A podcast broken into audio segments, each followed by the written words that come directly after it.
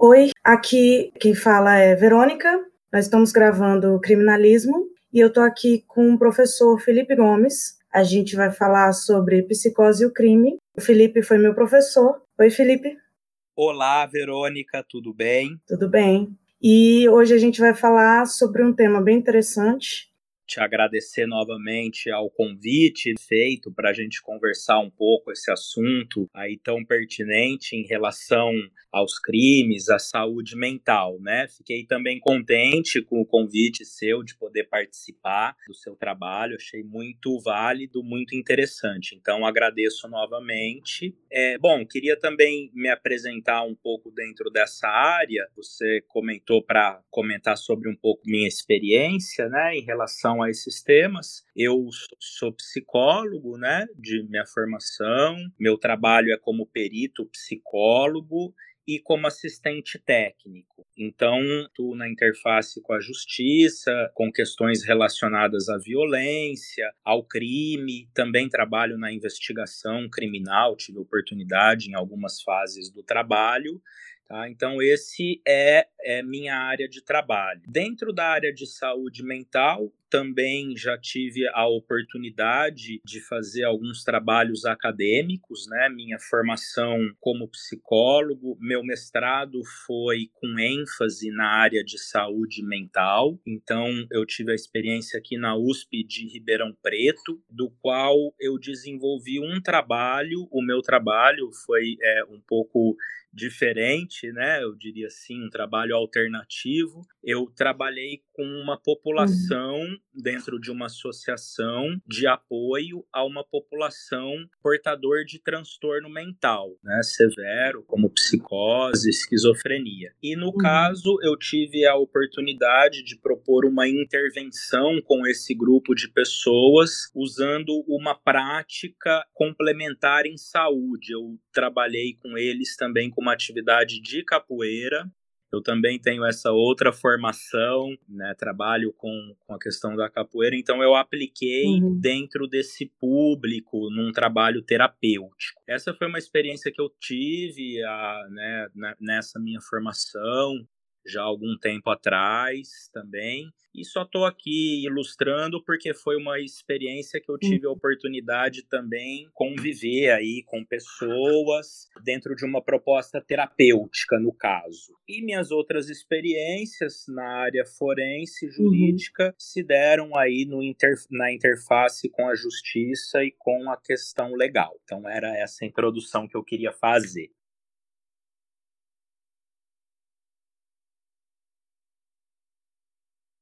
Ótimo, muito bom. É interessante você falar um pouco de você também, da sua formação, para a gente entender de onde vem seu conhecimento, de onde vem as informações que você vai trazer, né? Perfeito, exatamente. Então, eu queria colocar essa experiência aí também. Tá ótimo. E aí, como eu estava falando com você, eu quero muito falar sobre a psicose e o crime, porque existem muitas controvérsias, né? Um assunto que é pouco falado as pessoas estudam um pouco também sobre isso, mas existe muita controvérsia. Então, por isso que eu queria uhum. começar pedindo para você explicar o que é psicose, o que é esquizofrenia, até para quem não é da área, né, de psicologia, Uhum. principalmente da área jurídica, entender mais ou menos para é, saber do que, que a gente está falando, né? Uhum, perfeito.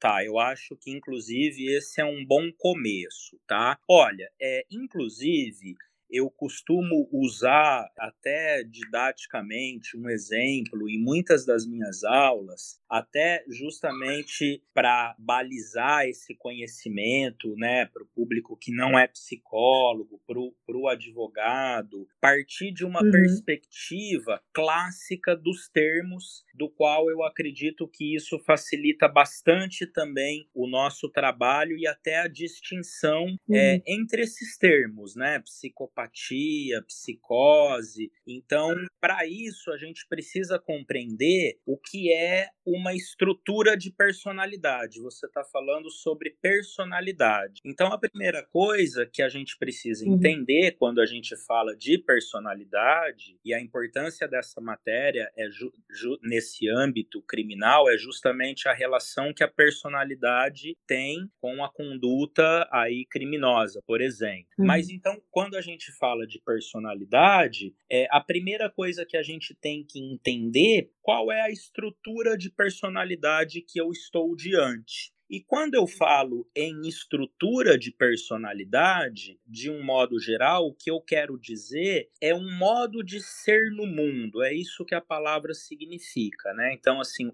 como aquela personalidade se estruturou em termos de funcionamento. E aí, para eu entender essas estruturas da personalidade, eu preciso então uhum. saber diferenciar, e aí eu posso usar uma perspectiva clássica, porque isso pode pode ajudar nessa distinção, que é entre a psicose, a psicopatia uhum. e a neurose. Né? Saber diferenciar, então, que fazem parte, são três estruturas de ser no mundo distintas uma, das, uma da outra. Tá? Então, para a gente entender de, em linhas gerais, Sim. por exemplo, a psicose, no caso, é considerada como uma doença mental das mais graves que vai compreender também as esquizofrenias, é, que existem diversos tipos de esquizofrenias. Então, eles estão dentro da estrutura de personalidade da psicose. E dentro do quadro clínico da psicose, pressupõe ali a presença de delírios e alucinações.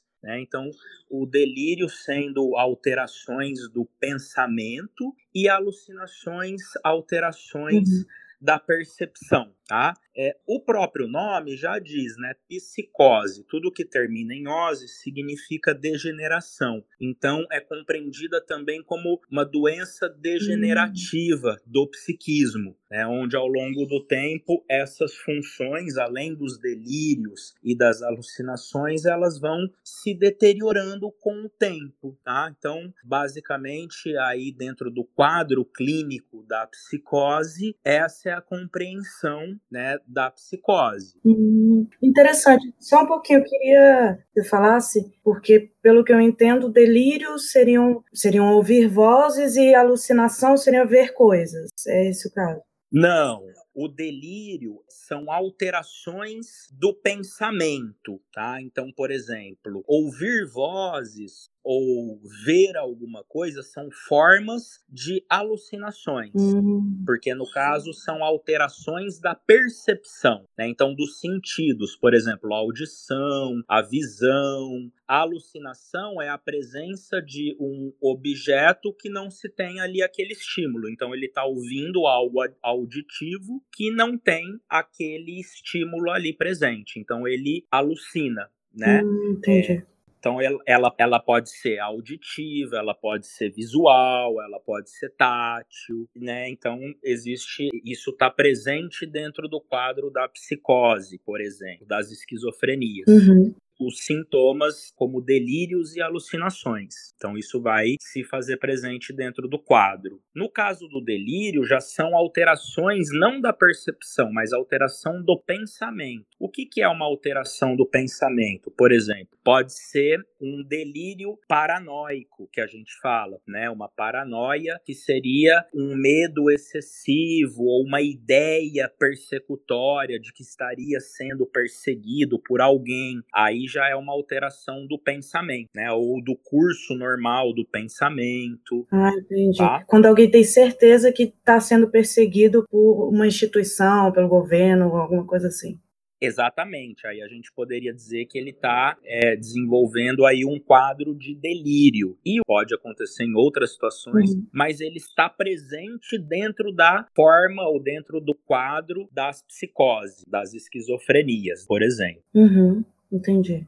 Então, por exemplo, quando eu penso é, em termos de estrutura, eu penso assim: que o indivíduo ele pode também se estruturar dessa forma de ser no mundo, por exemplo, psicótico. É, e no caso, para ele desenvolver essa estrutura de personalidade, isso pode estar tá ligado a questões ambientais, né, falhas no desenvolvimento, principalmente nos primeiros anos da vida, muito graves, uhum. que podem concorrer para uma formação de uma estrutura com essa gravidade gravidade associado a fatores genéticos também. Então, a psicose, enquanto uma doença mental, nessa perspectiva que a gente está colocando, uhum. é, o indivíduo também é portador daquela condição é, ali patológica. Uhum. Essas formas também compreendem graduações. Então, isso a gente está falando, por exemplo, de casos graves. Né? Ela pode ter uma questão média, ela pode ser leve, então também comporta variações. Uhum. Então, como que a gente tem que entender? A gente tem que entender uma estrutura de personalidade como essa, como alguém que vai ter esse quadro né, de sintomas presente os delírios e alucinações. Basicamente, também prejudicando um pouco as interações sociais, a convivência social, no sentido de que vão ser indivíduos que também vão precisar de cuidados, de com esses sintomas, também do controle da manutenção desses sintomas para poder levar uma vida é, estabilizada, por exemplo. Uhum. Agora, o que pode acontecer é que eu posso ter traços ou características dentro de uma personalidade normal também, mas que não faz parte da estrutura psicótica aí, por exemplo, uhum. tá? E do ponto de vista legal, esses indivíduos com esse quadro mental são considerados alienados perante a lei, uhum. por conta do seu quadro grave de doença mental. Uhum. Entendi. Mas aí, no caso, mesmo se eles estiverem fazendo tratamento, tiver tudo certo. Então, no caso, o que vai determinar, aí tudo também um estudo pormenorizado sobre o caso e sobre determinadas questões. Uhum.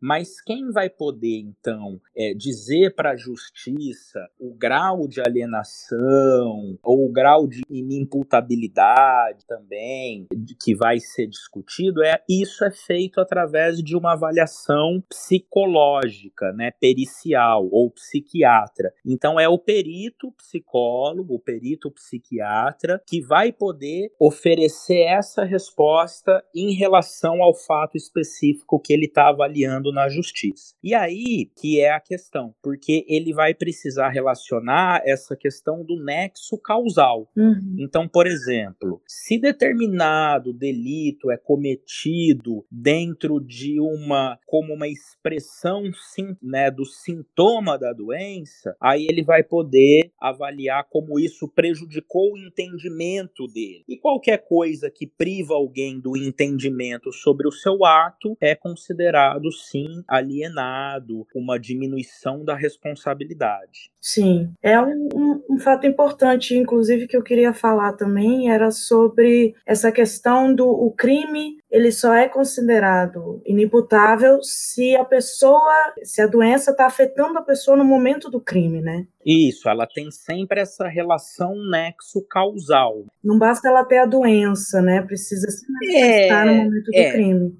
Depende, se ela tem a doença e ela por si só é uma forma muito grave, aí ela já tira também a pessoa de uma parte do entendimento da realidade, se ela está privada desse entendimento por conta de uma incapacidade. Uhum que o próprio quadro pressupõe. Agora, pode também o quadro a levar uma manifestação sintomática que também, naquele ato, faz com que ela não tenha uma compreensão. Por exemplo, vou dar um exemplo: é, atuei num caso, inclusive pericial, em que o sujeito tinha cometido um crime do qual ele também estava manifestando um delírio místico. Então, ele uhum. tinha cometido um crime, mas é, no delírio místico, místico que ele estava manifestando em função de ser portador dessa doença, é, na, na, no entendimento dele, ele estava matando o demônio, por exemplo, ali. Né? Não vou citar muito do caso, mas só para falar em linhas gerais.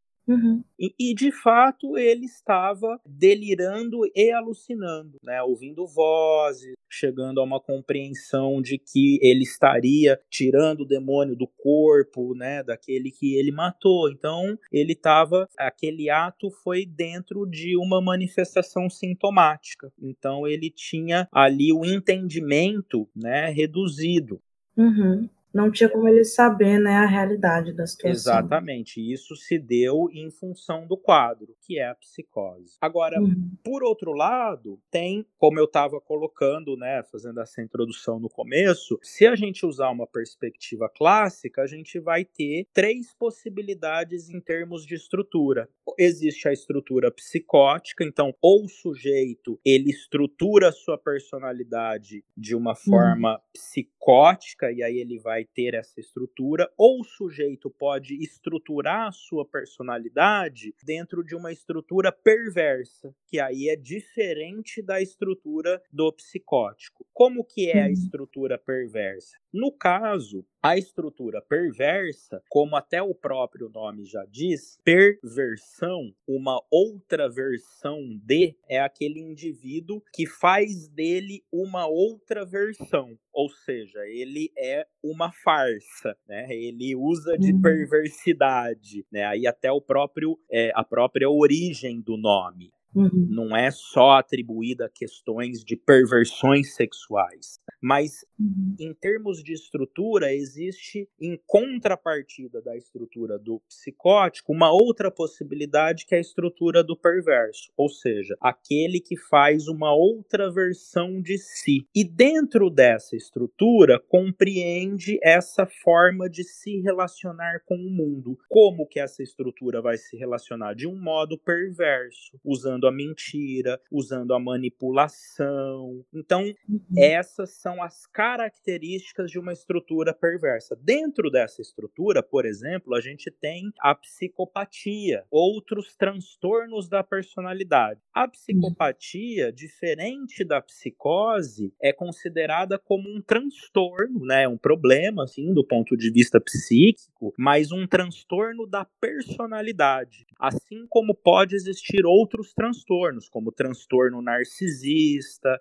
que vão afetar a personalidade. E dentro uhum. dessa possibilidade, por exemplo, dessa característica da psicopatia, ou que eu estou chamando aqui da estrutura do perverso, as principais características são o contato com a realidade, então, dificilmente o sujeito ele alucina, ele delira, né, de forma que ele sai da realidade. Ele mantém esse contato permanente com a realidade. Uhum. Existe essa característica da frieza, da mentira como uma maneira de se relacionar. Uhum essa questão de um padrão deficitário da sociabilidade, é um déficit na capacidade de empatia e de identificação com o outro, né? Quer dizer, ele tem um déficit num mecanismo psicológico que a gente chama de identificação. Então, por isso que muitos criminosos dessa com essa estrutura de personalidade não se identificam com a sua vítima, ou seja, ele não se coloca no lugar da vítima. Ele não coloca a vítima como alguém igual a ele mesmo. Então, por isso que ele age de um modo frio, porque a vítima é um mero objeto, é alguém que está atrapalhando um objetivo dele, é alguém que merece morrer. Então, ele vai ter essa conduta, por exemplo, na,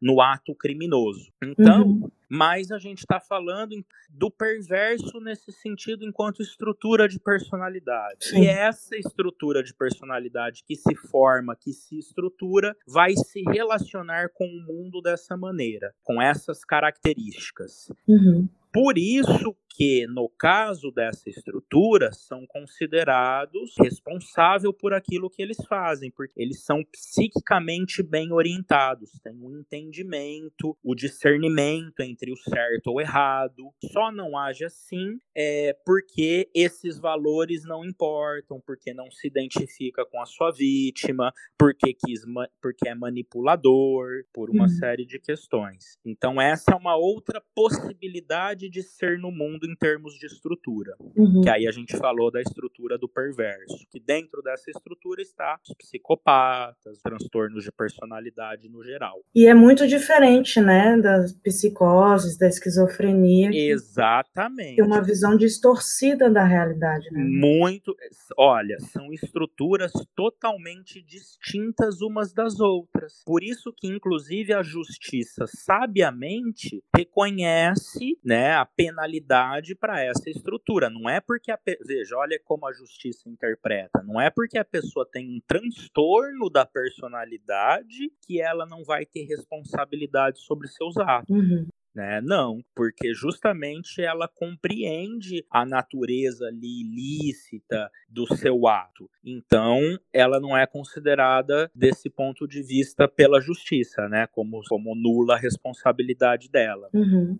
E popularmente as pessoas não têm muito esse conhecimento né? Por exemplo, eu estava até contando dessa minha experiência também nesses ambientes de hospital psiquiátrico, de centros de atenção a pacientes psiquiátricos, justamente para dizer o contrário, assim, é um equívoco, né, um mito dizer que o psicótico é uma pessoa perigosa, por exemplo, porque via de regra geralmente não são, é ao contrário, via de regra são o quê? São pessoas frágeis do ponto de vista interno, são pessoas que precisam de muito cuidado, é, de muita atenção, de tratamento. São pessoas que têm sérios é, comprometimentos mentais. Então, uhum. Então são pessoas frágeis. Ela, pelo contrário, elas não são pessoas perigosas. É claro que dentro de um surto psicótico, ela pode também perder a realidade de tal modo que ela pode se tornar violenta ou cometer algum ato violento, mas via de regra não são pessoas violentas, diferente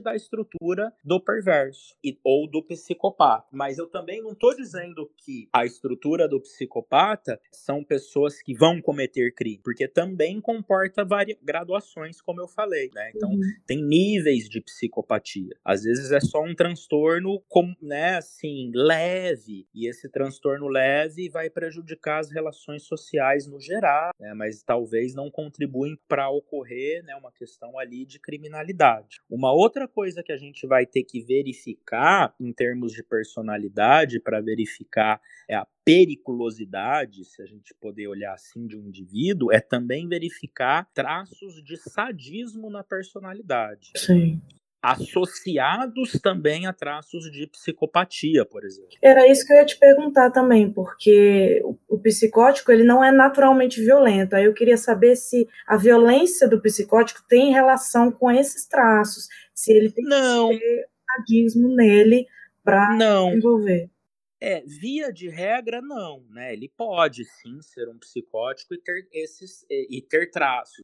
A violência dele foi a manifestação sintomática de um surto que fez com que ele compreendesse, a, né, alterou a sua percepção e a realidade. Uhum. Então veja, como que ele vai ser sádico se ele não está nem funcionando de acordo com a realidade, né? Quer dizer, nem esse, esse planejamento mental de ter prazer em prejudicar, né, em torturar uma pessoa, ele não vai ter condição de fazer essas operações. Uhum. Então, assim, um fator que mede também a periculosidade na personalidade é o nível de sadismo. Quanto maior, o que eu quero dizer é isso, quanto maior o nível de sadismo que aquela pessoa tem, mais perigosa ela é. Por quê? Porque esse nível é o que vai determinar com que ela tenha prazer infringidor em terceiros, e isso é o sadismo. Então, veja, não é nem a psicopatia, é o nível de sadismo. Porque se ela tiver um nível de sadismo muito alta, ela vai ser uma pessoa pessoa que vai ter prazer infringidor em outros. Uhum. E como isso é uma forma de prazer, ela vai fazer isso de um modo compulsivo, ela vai fazer isso mais de uma vez, porque é a forma como ela obtém prazer, torturando,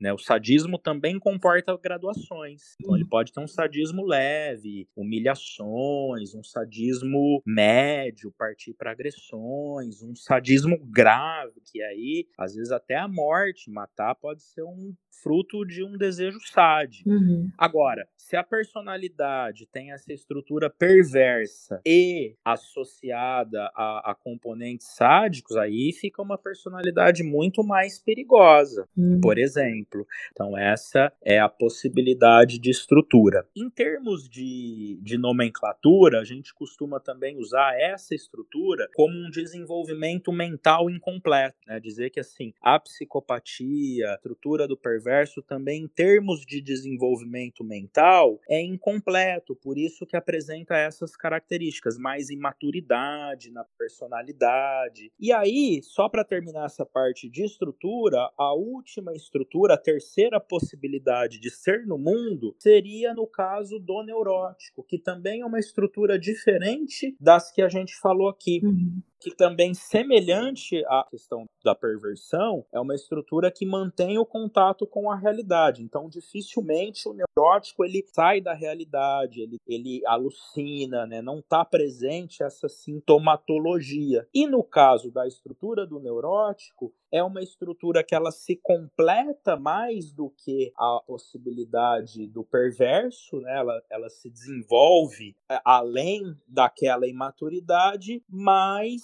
ela também se estrutura em termos de sintomas que têm relação com conflitos da vida cotidiana. Então a gente fala que é, no jargão ali, o neurótico é a pessoa que sofre com os problemas da vida e apresenta sintomas de ordem neurótica. Quais são os sintomas de ordem neurótica? Geralmente eles são associados é, a ansiedades, tem a ver com irritabilidades, é, ligados a ansiedades fóbicas, então também pode ser fobias do meio externo, pode ser ansiedade, pode ser neuroses ligadas a sintomas histéricos, que são sintomas ligados a sentir a sintomatologia de uma doença que ele não tem. Pode também estar tá ligado também questões ligadas a ansiedades e angústias. E angústia, o que, que é uma angústia? São sentimentos do qual ela não se compreende o objeto, ela não sabe porque tem aquele quadro de tristeza, de melancolia, mas sente aquela angústia, sentimentos dessa ordem. Seriam pessoas assim que têm medo de sair de casa porque acham que vai acontecer é. alguma coisa, de certa forma exagero que Isso. pode acontecer em relação à vida dela é, existem também formas de sintomas neuróticos. Tem o sintoma que é fóbico, o sintoma que é histérico, o sintoma que é, é angústia. Então, são formas e sintomas também das neuroses, neuroses obsessivas. E essas neuroses também comportam variações. Vão ter relação com conflitos uhum. psicológicos que o indivíduo vive na relação com o mundo. Então, assim, a maior parte da população, em termos de estrutura, são neuróticos, uma pequena porcentagem né, perverso, psicopata e também uma porcentagem pequena psicótica, tá? Então aquela brincadeira que se fala assim, ah, do ponto de vista de perto ninguém é normal, numa perspectiva clássica, uhum. psiquiátrica uhum. ou psicológica e psicanalítica que eu estou usando também, é bem verdade, né? A gente pode dizer isso, porque todas essas estruturas têm suas sintomatologias ali apresentam. É, principalmente a ansiedade, né? A gente vive muita ansiedade hoje em dia. Então, exatamente. Então a gente vê uhum. isso. Agora, eu estou falando em termos de estrutura, em termos de possibilidade de ser no mundo. E a estrutura é algo mais estanque, é algo que vai ter poucas variações. Então, é dificilmente uma pessoa que tem uma estrutura vai deixar de ter aquela estrutura e passar a ter outra estrutura, como o próprio nome já diz, é uma condição estrutural. Então, saber diagnosticar uhum. isso para o criminólogo, para o, né, a pessoa que lida com essa área, o perito, o psicólogo, é uma questão fundamental, porque as pessoas têm dificuldade nesse diagnóstico. E até mesmo para as nossas relações humanas no geral. Eu preciso saber com quem eu estou me relacionando, com quem eu estou em termos de estrutura, em termos de característica. Então, se eu não tiver uma ideia do que é hum. essa estrutura, eu fico com muita dificuldade nesse diagnóstico. E uma outra coisa que dificulta é que eu posso encontrar também traços da personalidade que são características. Eu não posso confundir um traço com uma estrutura. Então, por exemplo, às vezes pessoa, eu posso achar que porque a pessoa teve um traço, ela tem uma característica, e às vezes não é a estrutura de personalidade, é só uma característica. Então, por isso que existe muita confusão. Na verdade, o que existe é um mau diagnóstico diagnóstico, né, por parte quando tem confusões dessa ordem. Agora, uma coisa que eu queria colocar, que eu acho importante dessa discussão que a gente está fazendo em relação às estruturas, é uma coisa uhum. interessante também para a gente pensar, que até quando eu trabalho isso em treinamento, em curso, principalmente para profissionais assim que lidam com essa questão personalidade e delito, a gente compreender que também o uhum. delito de cada estrutura ele se dá de uma maneira diferente com base naquela estrutura. Isso é importantíssimo ver. Ou seja, não é possível pensar em termos de uma única estrutura para cometer um crime, por exemplo. Até não tem cabimento. Ah, uhum. por exemplo, todos os crimes são esse tipo de estrutura. Não. Mas o que a gente vê é que, assim, é, por exemplo, é muito diferente um crime de uma estrutura perversa do crime de uma estrutura psicótica e o crime de uma estrutura neurótica. E aí eu consigo ver essas diferenças com base nessa estrutura, na maneira como ele faz o crime, né? Porque aí eu vou fazer uma análise da personalidade do indivíduo, da conduta criminal, é o que a gente chama de semiologia do crime. Eu vou estudar tudo que diz respeito àquele ato, tanto em termos da estrutura, da organização, de como essa, essa base de complemento em relação àquele ato também é, manifestou naquelas escolhas, uhum. naquelas atitudes, e aí eu vou poder observar coisas relativas a uma estrutura e outra. Por exemplo, como eu falei, esse exemplo de caso do crime né, do psicótico, é um crime que a gente espera que ele seja um crime desorganizado, um crime baseado em delírios, em alucinações. Então é um crime de alguém que já está fora da realidade, que está ali, que entrou dentro uhum. de um uhum. delírio, ou um delírio místico, uma ideia persecutória, que alucinou, e aí o crime dele vai levar em consideração isso. Às vezes nem leva em consideração a polícia, que ele fez errar, às vezes ele não se preocupa em fugir, às vezes ele faz um crime desorganizado uhum. e a cena é toda bagunçada, ou às vezes a cena do crime está obedecendo aquele ritual que ele está delirando. Muito diferente, por exemplo, de um crime de alguém que tem uma estrutura fria, de alguém que é sádico, de alguém que planejou, de alguém que cogitou o crime, de alguém que teve tempo de executar ou de pensar na melhor maneira de aquele crime não ser pego. Uhum. Isso não significa que o, a pessoa que está tendo um surto psicótico ele não vá premeditar, né? Porque ele pode, dentro daquele delírio, dentro daquela alucinação, ele planejar o que ele vai fazer. Até pelo exemplo que você deu, né? Ele tem que matar um demônio, ele percebe que a pessoa tem esse demônio, ele vai se preparar para matar esse demônio. Isso, vai, exatamente. Mas a toda a premeditação dele vai ser com base nessa estrutura de personalidade que é delirante, por exemplo. Então vai ser uma coisa dentro uhum. ali de uma organização psicótica, que não faz sentido. É, tudo faz parte do delírio, né?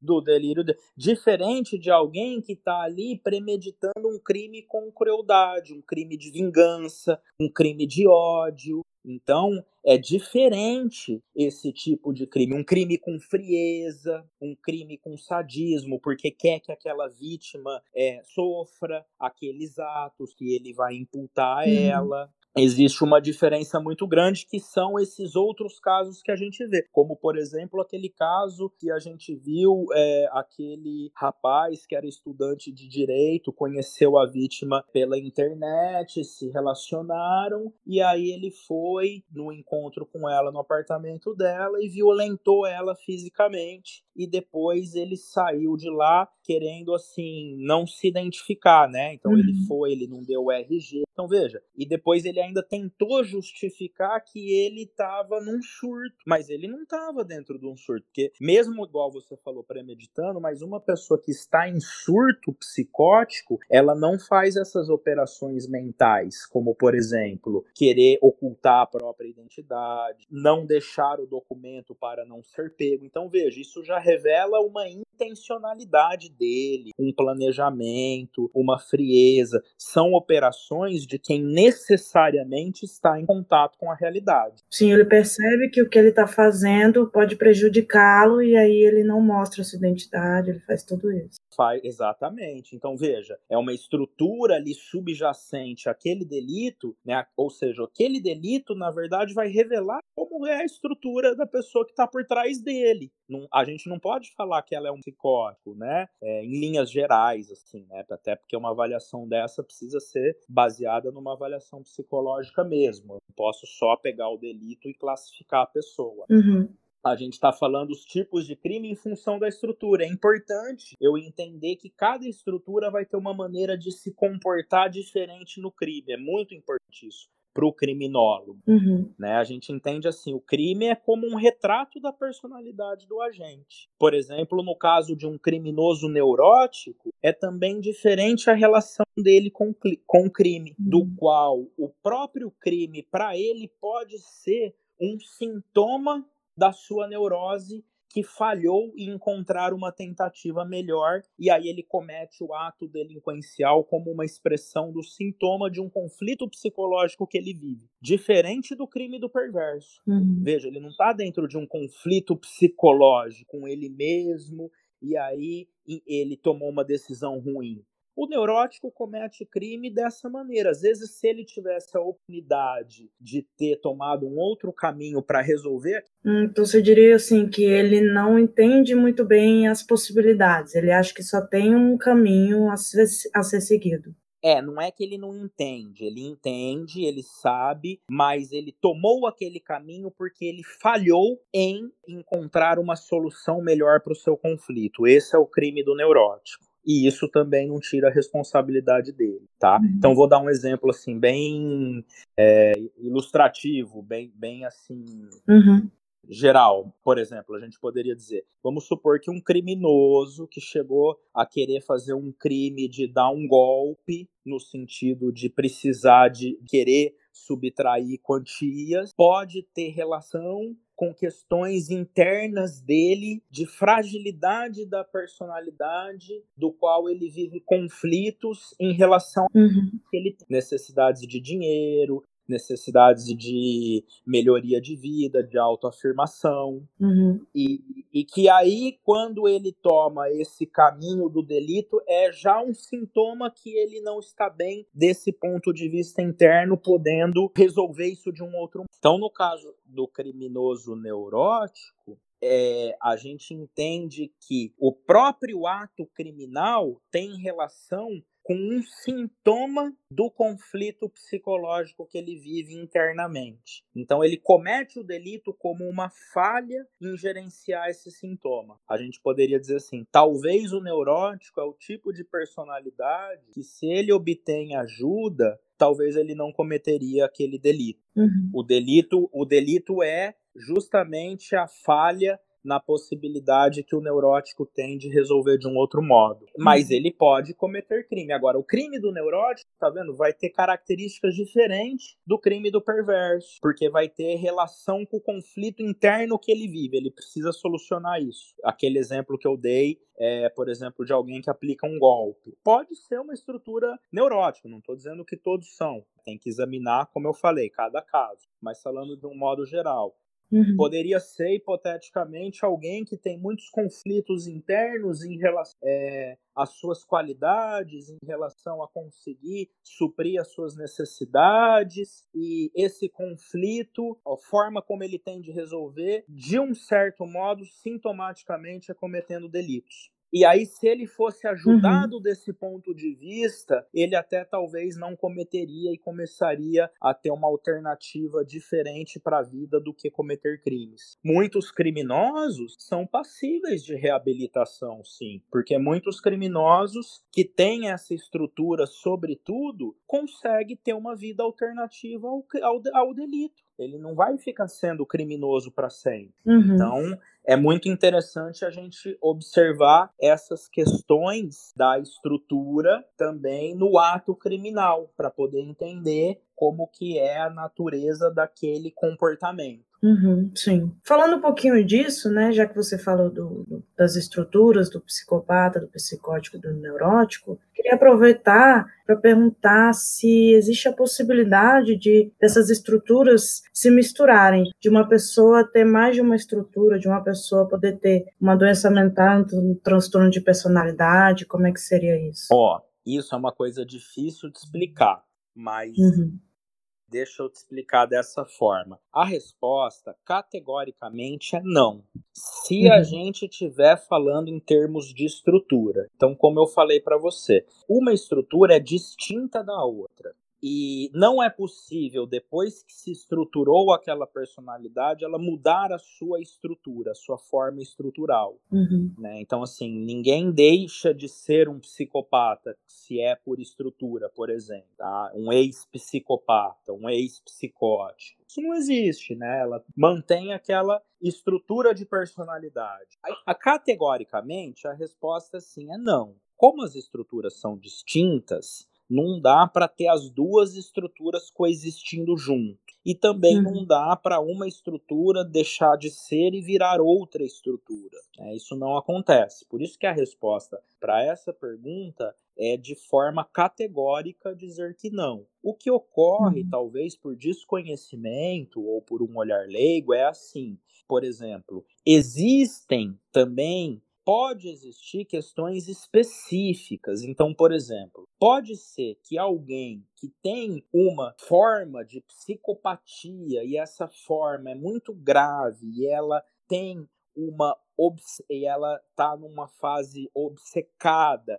Essa obsessão pode fazer com que aquela pessoa saia da realidade momentaneamente. Não é que ela uhum. ficou psicótica, é que aí já é um quadro que ela tem da doença dela. E eu preciso fazer também uma ressalva que muitas vezes a psicopatia ou a questão do borderline também é uma classificação de um sujeito que está entre a normalidade e a loucura. Né? Então, hum. então ele, por isso que tem essa classificação de um sujeito fronteiriço. Não pode dizer hum. que aquele sujeito é normal mas também não pode dizer que ele está lá beirando a psicose. Ele tá, ele é um sujeito fronteiriço, né? Ele está entre uma coisa ou outra. Isso que às vezes a gente mas não é que ele está psicótico, que ele porta essas duas estruturas juntas, entendeu? Então, por exemplo, uhum. a Suzane que matou a mãe, não dá para dizer que aquele pensamento e desejos de matar os pais, o que ela fez é uma coisa normal.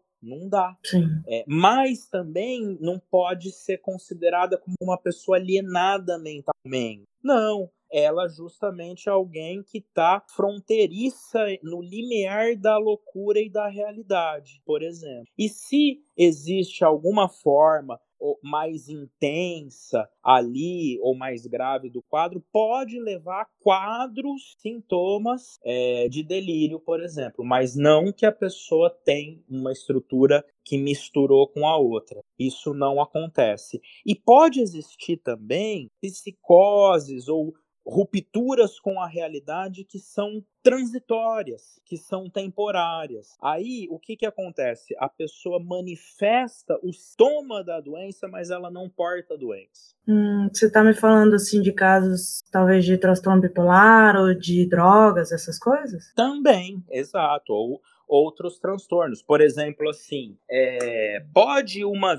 violência muito grave, por exemplo, é, de um abuso sexual ou uma violência muito grave, o impacto disso em uma vítima pode fazer ela manifestar sintomas da doença psicose, mas ela não é psicótica. Hum. Por exemplo, ela pode ter, por, pelo impacto da violência sofrida, uma perda transitória da realidade. Talvez como mecanismo de defesa? Exatamente. Mas depois ela volta para a estrutura que ela é. Aquilo é transitório. Inclusive, para ser dado o diagnóstico de psicose, né, precisa verificar se não foi um transitório, porque às vezes a pessoa pode ter um surto e nunca mais ter. E aí ela não tem essa estrutura. Uhum.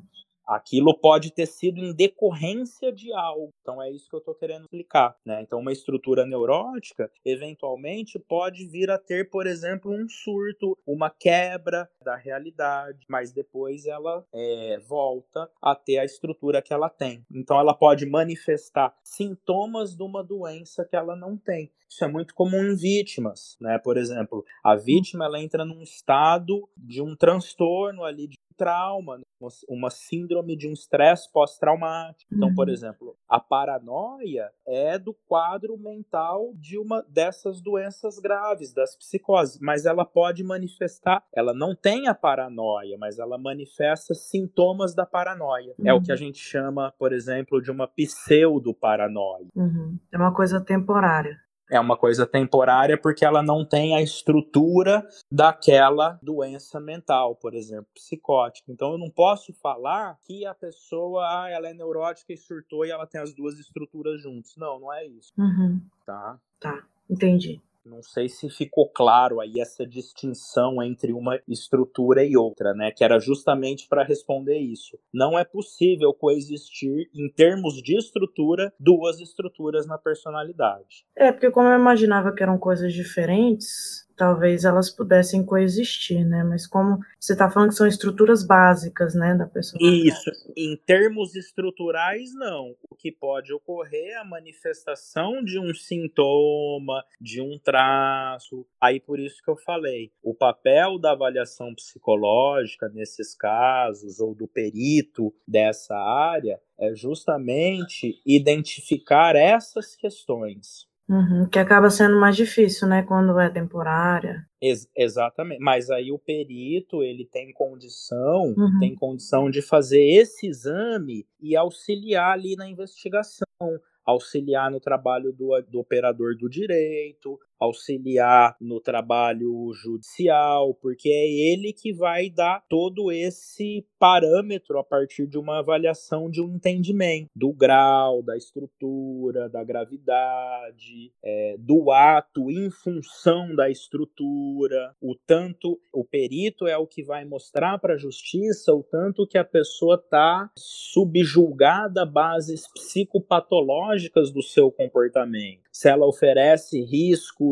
é, ou não, convívio social, que grau que é esse risco. Tudo isso vai envolver esse tipo de trabalho. Por isso que esse é um profissional que vai trabalhar junto com o conjunto de outros profissionais, né, oferecendo esse entendimento que muito pode ajudar. Eu acho essencial esse, esse tipo de, de trabalho, até para você definir como é que o crime ocorreu, definir se ele vai ter uma pena ou não, né? Se ele vai ser condenado ou não. É, exatamente. Até, assim, aproveitando um pouco o que a gente estava falando ali nos bastidores antes de começar, né? Uhum. É, assim, é preciso cada vez mais a necessidade de um trabalho multidisciplinar, inclusive, porque essa compreensão auxilia no trabalho seja da defesa, né, seja da acusação ou, ou, do próprio julgamento. Então, como você falou, talvez ali a defesa não querer complementar o seu estudo com múltiplas abordagens é, é muito ruim, é muito limitante. E hoje o que a gente vê é cada vez mais esse campo também se expandindo para a necessidade de compreensões ali interdisciplinares. Sim. Então, então isso também é muito importante no trabalho, igual você falou, para diagnosticar uma estrutura de personalidade, para compreender um ato, para não fazer uma análise superficial. Com certeza. E, é, e, esse é um outro tema que eu queria falar com você, né? Porque a gente vê muitos crimes que são muito bárbaros, crimes que são muito cruéis e que muitas vezes têm relação com doença mental ou até com a psicopatia. E no caso do, da doença mental, né, da esquizofrenia, da psicose, essa pena pode ser substituída por um tratamento, até porque a pessoa tem uma doença, né, precisa de tratamento. E aí eu queria saber a sua opinião sobre a visão da sociedade em relação à impunidade quando isso acontece. Quando um crime é muito bárbaro, a pessoa que comete o crime acaba indo para um hospital psiquiátrico, né, de custódia de tratamento, ao invés de ficar na prisão mesmo. É, assim, olha, primeiro a gente tem que considerar que tanto do sistema carcerário, sistema de custódia que faz parte da questão também penal do indivíduo, no Brasil ela ainda é muito fraca e, e assim parece que é uma preocupação que se tem pouco, né? Porque existem muitos poucos exemplos no Brasil, às vezes até são pontuais, mas assim, destinados a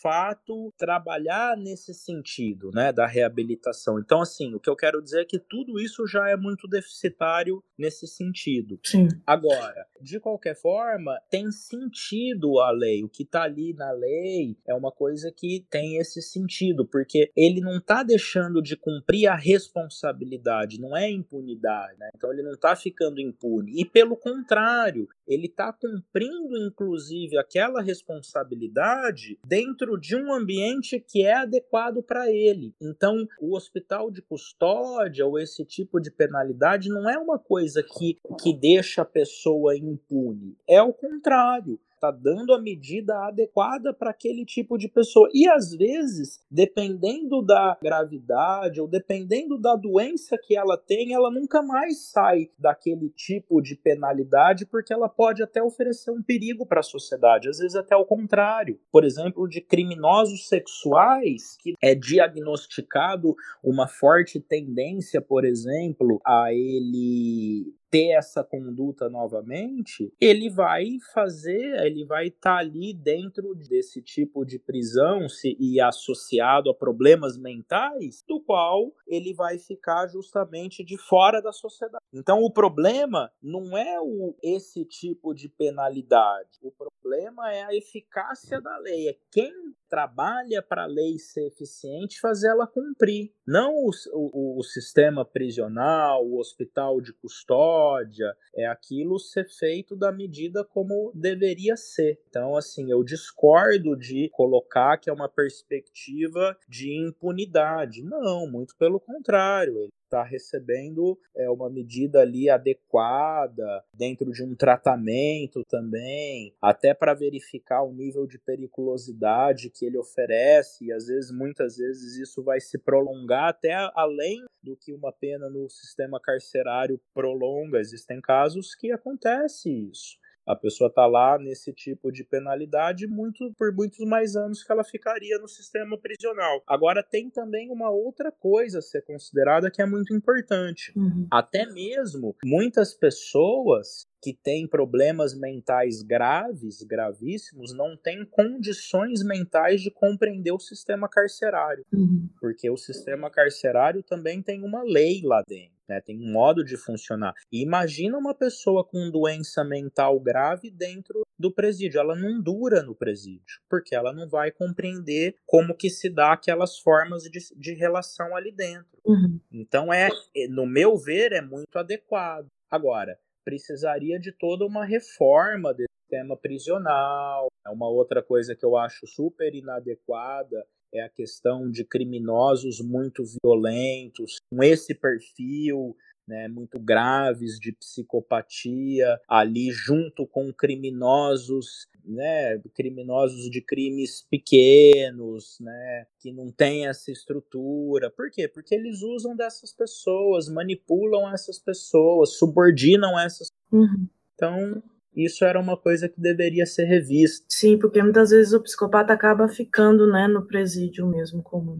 É, ele fica. Agora, ele deveria ter dentro do presídio, talvez, separado de outros presos. Presos muito perigosos, né? Pessoas muito manipuladoras, elas iam também ficar separadas para não manipular, para não usar dessas pessoas, para não incentivar essas pessoas ao crime, porque às vezes acaba é, acontecendo que uma pessoa que tem possibilidade de é, se, se reestabelecer e não mais voltar a ter uma conduta criminosa, depois de passar no sistema prisional, piorar em vez de melhorar. Então, veja, esse trabalho ali dentro do sistema prisional não é feito. Uhum. E, de, e, tem muito trabalho que deveria ser feito, porque a ressociabilização desse indivíduo na sociedade também é matéria da criminologia, né? Lidar com esse indivíduo. Sim, com certeza. É, eu acho que a gente falou bastante coisa sobre o tema. Se você quiser falar sobre os casos que eu queria comentar do Cadu, que matou o cartunista Glauco, e do Matheus, que é o atirador do shopping, é só porque existe uma controvérsia sobre o diagnóstico deles, né?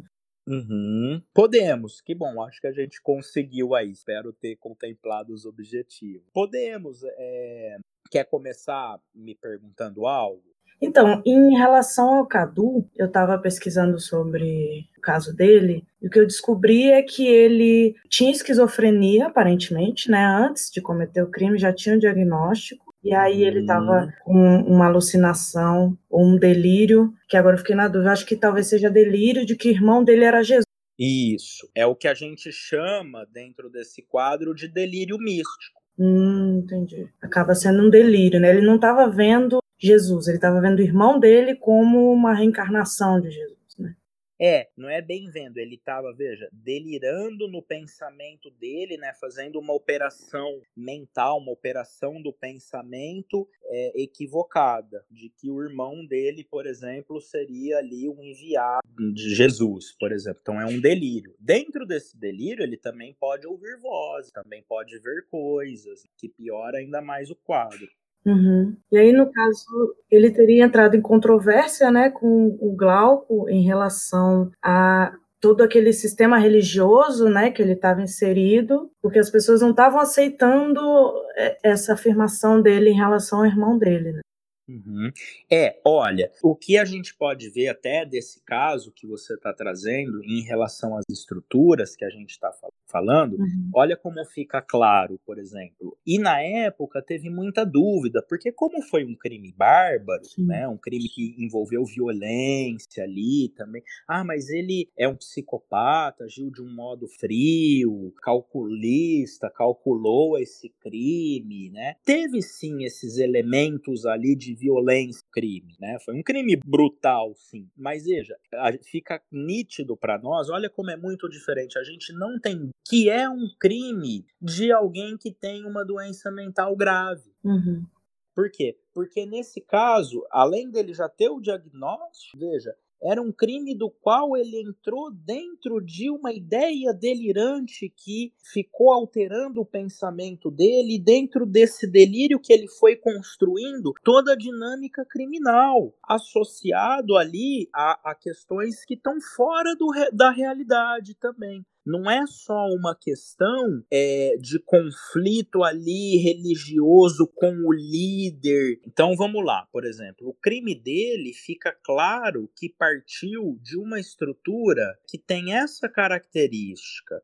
É, veja, não dá para a gente desconsiderar que ele foi formando aquelas ideias dentro de uma perspectiva delirante e até fora daquilo que é da realidade também e que dentro ali do pensamento dele, das ideias que ele foi tendo, aquilo foi sendo é, alimentado por ele. E veja, não é só um crime que tem relação com uma dinâmica de uma hierarquia religiosa de não aceitar ali aqueles dogmas. Não, era um, era um, foi um crime que foi construído todo dentro de um quadro delirante fora do real porque as justificativas, o que ele falou depois para a polícia em depoimento, quando foi pego, o estado todo que ele estava desses delírios e dessas alucinações, associado com o uso da substância que eles faziam, que é uma substância perigosíssima para quem tem essa estrutura de personalidade, que necessariamente a pessoa vai ter uma quebra e uma ruptura da realidade. Então, assim, ele está dentro é, de um surto psicótico e associado ao uso de uma substância que, para quem porta a, a, psicose, aquela substância vai desencadear. Então, o chá que ele tomava é perigosíssimo uhum. nesse sentido, de alguém que já é portador de uma doença mental dessa, faz um uso de uma substância é, alucinógena, né, com esse potencial, uhum. e aí Veja, tá vendo? Todo era o cenário para desencadear e aí ele dentro, né, alimentando com aquelas ideias delirantes, né, daquela relação com o mentor, acabou culminando naquele ato que ele fez dentro daquele delito, né, baseado nos seus sintomas. Ele tem sim a esquizofrenia. Uhum. É, não, tem, não tem dúvida que foi um crime de um psicótico. É diferente de um crime de um assassino frio que planejou, que teve uma conduta baseada em ódio, que teve uma conduta que quis vingança de alguém, que não quis ser pego, por exemplo. É totalmente diferente. Uhum. É porque, na verdade, o, aonde surgiu o questionamento e essa ideia de que não necessariamente ele teria esquizofrenia é porque ele foi solto ele teve essa medida de segurança, no caso, né, de tratamento, foi solto e cometeu dois latrocínios. E aí as pessoas começaram a questionar, mas se ele cometeu latrocínio, ele realmente tinha uma doença mental? Foi por causa da doença mental, entende? Uhum. Entendo. É, o latrocínio eu não sei, né, como que se deu isso, se foi manifestação sintomática, mas veja, mesmo se não foi, não exclui o delito que ele cometeu naquele momento, naquele ato, que mostrou baseado um pouco nesse histórico. E é, é como eu te falei, a gente está fazendo uma coisa assim mais superficial, né? Isso, é só mais para a gente observar como é que funciona, né? Como é que é, porque, assim, para um diagnóstico desse, é necessário observar fatores da história de vida do indivíduo, não só do ato que ele fez. Então, é, vai se observar esses fatores, como a personalidade foi formada, fatores de vulnerabilidades na infância vividas. Então, todo esse histórico do indivíduo. E a gente vê que ele já tinha um histórico de alguém que porta uma doença mental, né? Uhum. É interessante ver que uma coisa não exclui a outra, né? Mesmo que ele tenha cometido outros crimes depois, isso não significa que ele não estava em surto, né, no momento que ele matou o Glauco. Exatamente. Por isso que vai ser olhado, né, assim, essa perspectiva aí da história de vida do indivíduo. Uhum. Também super importante. Uhum. São várias coisas que precisam ser analisadas, né? Exatamente. Dentro dessa análise vai ser feito desse modo, para tomar o cuidado de não fazer uma análise superficial. Uhum. E aí eu só queria saber assim, se é possível que ele tenha cometido esses crimes é, independente da doença, né? Que ele estivesse lúcido quando cometeu os crimes, mesmo ele tendo esquizofrenia. Olha, esse da forma como ele cometeu, não, porque se ela foi a manifestação sintomática desse quadro, é como eu estava explicando para você, é um quadro que está subjacente à personalidade dele. Quer dizer assim, a gente entende assim, essa conduta, ela é subjacente de uma base de personalidade. Uhum. Entendi. E essa base é psicopatológica no caso. E a gente explica, por exemplo, através dos delírios e alucinações. Então não tem como desvincular essa base psicopatológica da conduta. O que é difícil ver é justamente por essas bases do comportamento, elas são não são materiais, não são concretas, né? São evidências psicológicas. Então essa é a sutileza das evidências. Mas aí o perito dessa área ele vai saber explicar em qual base do comportamento aquela conduta está alicerçada. Esse é o trabalho do perito uhum. perante a justiça. E esse é um trabalho muito importante, né? Se é uma base psicopatológica, se psicopatológica é, qual psicopatologia está envolvida, qual é o grau, tudo isso ele vai informar.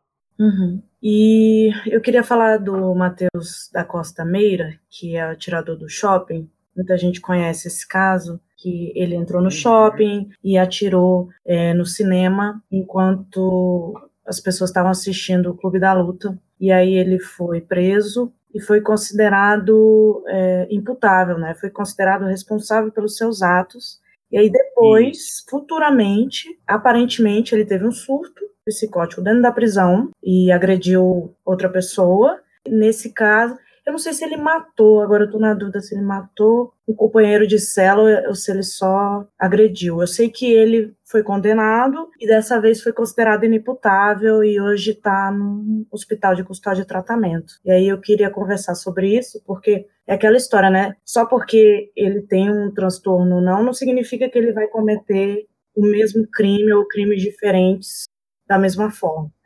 Exatamente. Mas veja, uma pessoa perigosa. Eu acho que ele é justamente o caso de fronteiriço. Uhum. Mas veja, com mais características psicopáticas, porque ele foi frio, ele mostrou um ódio generalizado é, a qualquer pessoa. Geralmente, esse tipo de característica sente isso pelas pessoas, pela vida humana, né? Ele sente ódio, sente desprezo. Então, veja, ele teve toda uma ação também premeditada, planejada, uma ação de ódio, que também não é normal, mas, é, mas veja, um sujeito entra no cinema, não reivindica nada, dispara todo mundo, né, ali, atira em todo mundo. Então, o que, que ele quer? Ele quer matar né? Ele tem essa questão fria ali com ele. Ele não estava ali vivendo dentro de um episódio psicótico. Ele não tinha um alvo específico, né? Uma reivindicação. Não tinha um alvo, mas ele não estava também manifestando um delírio e um surto psicótico. Ele tinha entendimento do que ele estava fazendo. Por isso, eu te, por isso que eu te falei, é uma questão do nexo causal. Por isso que para aquele crime ele foi responsabilizado, porque tudo bem, ele fez uma coisa que é louca, mas ele ele fez aquilo com um grau de orientação dentro da realidade. Provavelmente o motivo do crime era ódio. É assim, precisaria avaliar ele para poder dar essa resposta dentro de uma avaliação, mas assim, tudo sugere que ele agiu de acordo com essas características naquele momento, né, com ódio das pessoas, não se importando em ser pego, mostrando um total desprezo para a vida humana, com características de frieza, de falta de empatia, ele demonstrou todas essas características. Agora, pode ser que ele é fronteiriço e em algum momento ele tenha tido um sintoma também muito intenso que chegou a fazer uhum. com que ele alucinasse. Mas para mim, é, eu arriscaria superficialmente, porque não o periciei, mas eu fico com a impressão que ele tem mais características de uma psicopatia. Uhum que eu acho interessante a gente ver as possibilidades, né? Não exatamente fazer um diagnóstico, definir o que, que é o que não é, mas a gente perceber o que, que é possível, o que, que não é possível, o que, que pode ter acontecido em relação a esse caso, né? É, exatamente. E outra hipótese, então, como você está colocando que pode ser levantada, é se também não existe alguma dissimulação, porque é um perfil que pode também querer levar a dissimulação, principalmente para ter um, uma diferença pena, um atenuante também, uhum. né? É uma hipótese que precisa ser verificada agora se diante do outro delito ele teve esse outro diagnóstico, ficou um diagnóstico aí contrário de outro, Sim. né? Agora, o fato é que na condenação dele, o que foi averiguado, periciado e concluído que ele teve a responsabilidade. Por quê? Porque perante a lei, como ele teve o entendimento do ato dele, não tirou a responsabilidade. Uhum, eles chegaram à conclusão de que ele tinha noção, né, do que estava fazendo. Exatamente, discernimento, né? Uhum. Enquanto no outro caso, depois eles consideraram que ele não tinha entendimento. É, que aí já é outros motivos, ele pode ter tido alguma manifestação sintomática, é, mas não acho que ele tem uma estrutura de um psicótico, até porque ele tem um discurso organizado, né, uma maneira de compreensão, acho que ele tem uma frieza também, né, um desprezo pela vida humana. Uhum. Agora, ele pode ser uma pessoa fronteiriça também, que está ali entre um limiar de loucura e realidade, porque também não é normal entrar no cinema e matar todo mundo. Uhum. Não é, mesmo que ele seja psicopata, né? Tem alguma coisa além, né? É, a própria psicopatia já é fora da normalidade, Sim. vamos colocar dessa maneira, né? Por isso que a melhor analogia é, é o indivíduo fronteiriço, ele fica ali na fronteira daquilo que é normal e aquilo que não é normal. Uhum. Ele está no limiar, né? Ele não chega nem para um lado nem para o outro. E essa é uma dificuldade também que eu acho que existe na atualidade. Eu acho que isso no futuro vai mudar, mas isso é uma dificuldade que tem para a justiça. Uhum. Porque como é que vai fazer com alguém que está nesse limiar? Aí, justamente, o exame pericial vai explicar né, a natureza, o grau de escravizamento que ele tá dessa patologia, o grau de privação de liberdade que ele tá, o grau de privação de entendimento. Uhum. E essas pessoas têm que ter um acompanhamento para sempre. Né? Exatamente. Tem que ter um acompanhamento e tem que ter uma preocupação também em se trabalhar dentro da execução penal, né, ali da pena daquele indivíduo, também questões que vão ser importantes na reabilitação dele. Por exemplo, questões de vínculo. Muitas vezes o indivíduo tem vínculo familiar para que ele tenha um suporte social depois que ele sai, depois que ele terminou de cumprir a pena, uhum. questões ali de liberdade, trabalho, né? questões terapêuticas, questões socioeducativas. Tudo isso, como você falou, deveria ser feito com os indivíduos, tanto com quem cometeu crimes é, é, graves e crimes pequenos. Uhum mas infelizmente a gente vê poucos exemplos disso. Sim, acaba não tendo um acompanhamento, né, depois. É, um acompanhamento e na execução penal, né, no próprio sistema carcerário, é, não se tem aquilo que deveria ter, que seria esse tipo de cuidado e trabalho com é, a pessoa do preso, né, com o criminoso, de intervenção na pessoa do criminoso. Uhum, entendi. Né? Então, por exemplo, alguém que cometeu uma violência com, contra a mulher pressupõe a lei que ele passe por essas questões para que, porque vai entender que uma hora ele vai sair de lá e continuar tendo relações com outras pessoas, formando outras famílias. Uhum. E ele precisa, então, de ter outros modelos para também se relacionar, senão não vai adiantar nada o sistema prisional. Porque ele vai continuar tendo relações distorcidas, né? É, se ele sair de lá e continuar mantendo o mesmo padrão de relacionamento, exemplo, de atitude. Sim. Esse é também um outro campo vasto e que deveria ser campo de trabalho para muitos. Você vê, tem tantos profissionais querendo trabalhar, poderiam estar tá se trabalhando com essas questões. Com certeza, tem muita coisa para trabalhar, né? Principalmente em relação a essa área de psicopatologia, né? Muita coisa importante a ser feita e que acaba não sendo feita até pelo desconhecimento, né? É, ou um pouco pela ineficiência aí do Estado. Ah, isso também, com certeza. Um problema estrutural. Sim, que não facilita, né, esse tipo de trabalho. Exatamente. Então eu acho que é isso, né?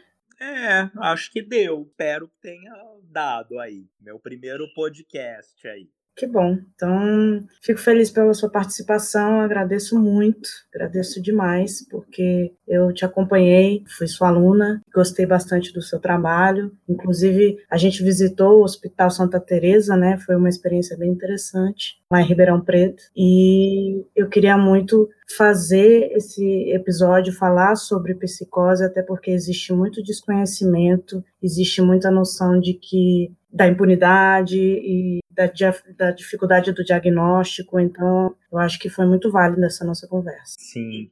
Ah, que bom. Eu que agradeço, que fico contente com o seu convite e também de ver você que foi aluna, né, hoje com essa preocupação, levando adiante informações e fazendo esse trabalho muito importante. Meus parabéns. Tá certo. Muito obrigada, viu? Então, tá bom, eu que agradeço. Não deixem de seguir Criminalismo no Instagram.